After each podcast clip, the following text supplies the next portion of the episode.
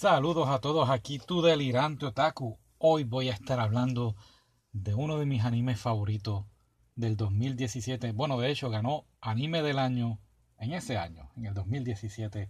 Made in the Abyss, hecho en el abismo. Wow, es una cosa espectacular. No, otacular. Se me olvida, se me olvida. Bueno, bueno. rapidito, vamos a la introducción del anime.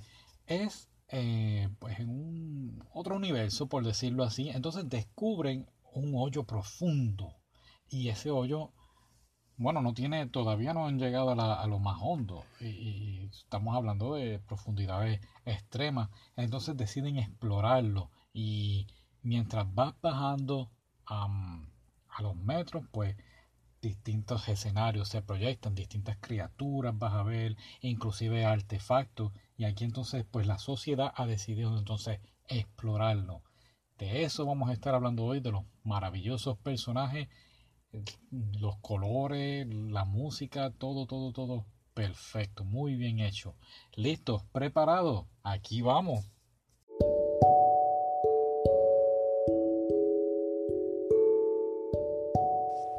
Bueno, pues entonces, como te digo, el anime empieza, yo al principio pensé que eran escaladores, escalando hacia una montaña. Pero yo diría son exploradores, mitad exploradores, mitad mineros, no sé. Así empieza, son unos niños, están pues en el abismo, explorando, como te dije, agarrando artefactos, todo lo que les llame la atención que puedan utilizar para su provecho, para venderlo.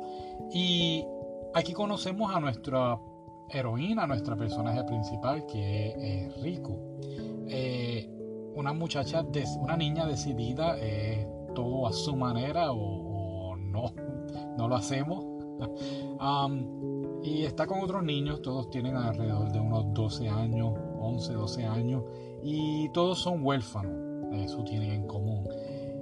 Así que en el orfanato donde viven, pues cogen clases pero es más bien para ser exploradores. Hay distintos tipos de exploradores, están los, los primarios, los, los, que están en entrenamiento, los asistentes de instructores, los instructores, los, los poderosos, los sabios. Y de esto es más bien lo que trata. Ellos quieren llegar a explorar lo más profundo del abismo, pero hay unos problemas, unos detalles. Mientras más profundo baja al abismo, al subir, pues tienes distintos eh, efectos secundarios. Si bajas, por ejemplo, a 100 metros del abismo, cuando subas, pues puede que tengas dolor de cabeza, sigues bajando y cuando subes otra vez, pues puedes tener mareo, hay algunos casos vómitos, hay otros casos que sangras por los oídos, por la nariz, depende, y, y en algunos casos bien extremos que se desconoce, que bajan creo que son a los 600 metros, cuando vuelven y suben, pues pierden ya la razón, el conocimiento o dejan de ser, como que dice, dejan de ser humanos. Eh, y eso es uno de los problemas que hay que tener en cuenta, que los personajes tienen en cuenta en, este, en esta historia. Así que el anime comienza con Riku y sus amigos explorando y son atacados por, yo diría, un gusano volador, porque es que no tengo otra manera de cómo explicarte qué es lo que ocurre aquí.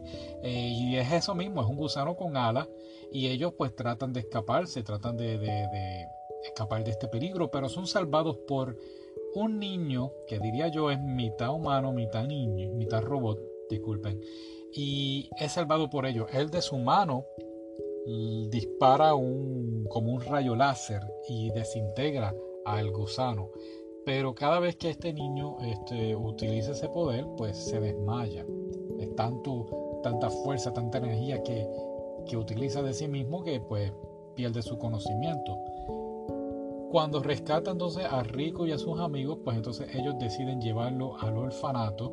Y aquí es donde él pues despierta y ve que está fuera del abismo. O sea que, en otras palabras, el niño viene de las profundidades del abismo.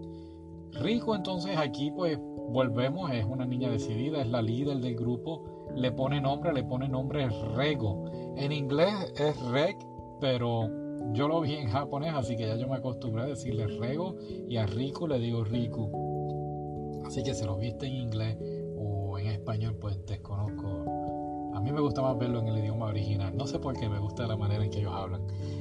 Eh, bueno, pero nada, vamos entonces a esto. Ah, hay otras cosas que ocurren aquí, pero lo más importante es que los niños convencen a, Rego de que se les una eh, en el orfanato, así que él llega como que al orfanato, vuelve otra vez, él sale para afuera y vuelve y entra por la puerta principal y dice, ah, soy un niño huérfano y pues lo aceptan, lo aceptan como si fuera otro niño más y entonces pues se convierte en un explorador. Pero todo cambia cuando la mamá de Riku, quien lleva desaparecida por más de 10 años, envía un mensaje desde las profundidades del abismo y envía, yo diría que como un, un diario de artefactos, notas de lo que ella ha vivido allá abajo. Y en una de las notas hay un mensaje que dice te estaré esperando, pero no especifica quién es. Y esto hace que Riku piense que el mensaje es para ella.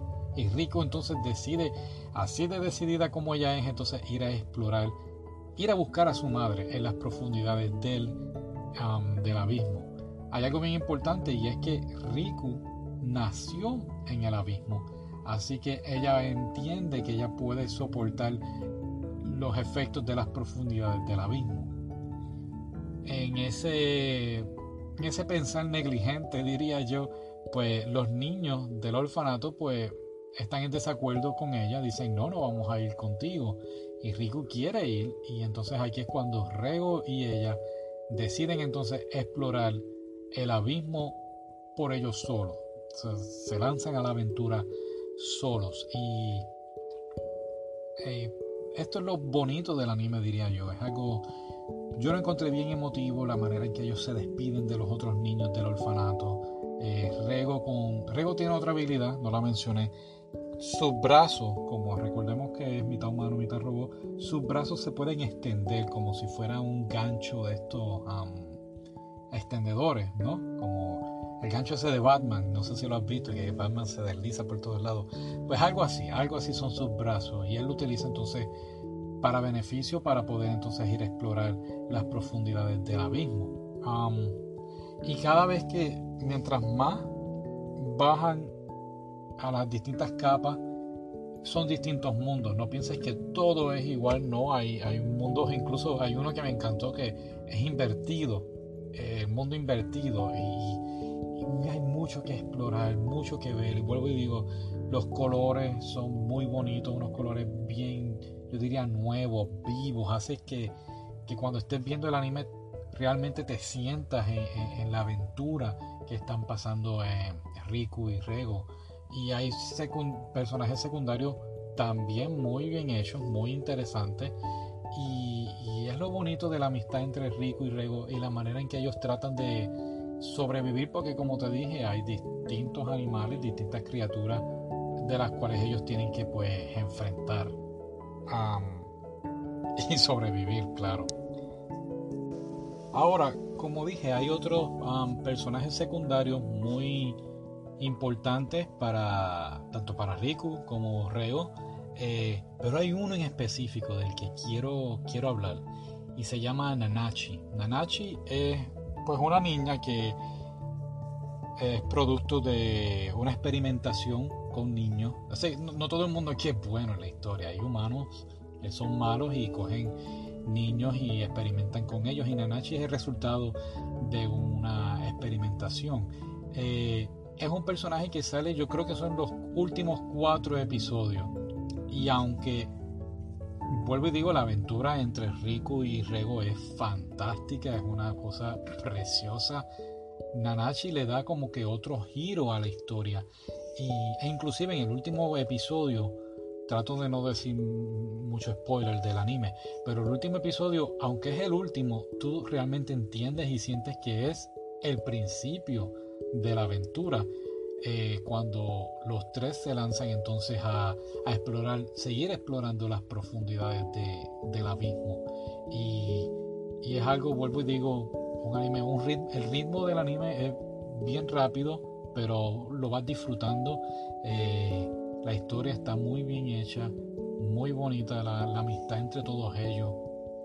Hay momentos jocosos, claro, hay momentos que también tienes miedo, pavor, eh, hay momentos que es pura aventura y, entiendo y muy bien que por eso fue que ganó anime del año en el 2017. Son, como dije, 13 episodios. ¿Qué va a pasar después? Pues la idea original era a una temporada 2, pero pusieron primero dos películas. Una de ellas ya se estrenó en Japón en enero de, este año, 2020. Aquí en Estados Unidos lo iban a, la iban a promover en abril, abril 13. Yo tenía ya la taquilla comprada, pero salió ayer eh, la noticia de que habían cancelado la, la proyección de la película en, los cines. Así que voy a tener que estar llamando a, a la compañía para que me devuelvan el dinero de la taquilla. Voy a tratar de escribirles a la compañía que está produciendo la, la película a ver si entonces pues van a ser de opción si solamente atrasarla en los cines o la van a enviar para venta en DVD o Blu-ray. Tan pronto yo sepa, pues se los informaré a ustedes a través de las noticias del anime eh, que las posteo los sábados o si no, esté en el blog. Eh, pues como les dije, sí, tiene dos películas. No he visto ningún youtuber, no he visto ningún blogger ni nadie en podcast hablando de ella. No quiero saber nada, quiero ver y disfrutármela porque creo que vale la pena ver estas películas eh, y ver la historia de lo que va a pasar con Anachi, Rego y Riku. Vuelvo y digo, hay humanos malos, hay humanos buenos y hay humanos, humanos malos. Y ya creo, tengo una idea de quién va a ser el villano en la película o en la serie. El manga todavía continúa, así que hay mucho por ahí que explorar. Eh, está en la lista del delirante otaku para leerlo, pero ahora estoy concentrado en otro manga. Eh, así que cuando tenga tiempo, pues lo averiguaremos. Eso es todo. Eh, Made, in the, Made in the Abyss. Chequéalo. Déjame saber qué opinas. Me puedes mandar un mensaje. Me puedes escribir por Facebook, en el Delirante Otaku, en Instagram, Delirante underscore Otaku y el blog del Delirante Otaku. Chequealo siempre, todos los días trato de postear noticias interesantes. Te quiero dar las gracias por estar ahí. Ah, el blog ha crecido, eh, disculpen, el podcast ha crecido mucho. Estoy muy contento con eso. Eh, Cuídense, les mando un abrazo bien fuerte. Gracias por estar aquí escuchándome. A veces eh, digo, wow, tendré, tendré tiempo para todo lo que, lo que quiero hacer, pero con estas mini vacaciones de, del coronavirus, pues estoy tratando de ponerme al día.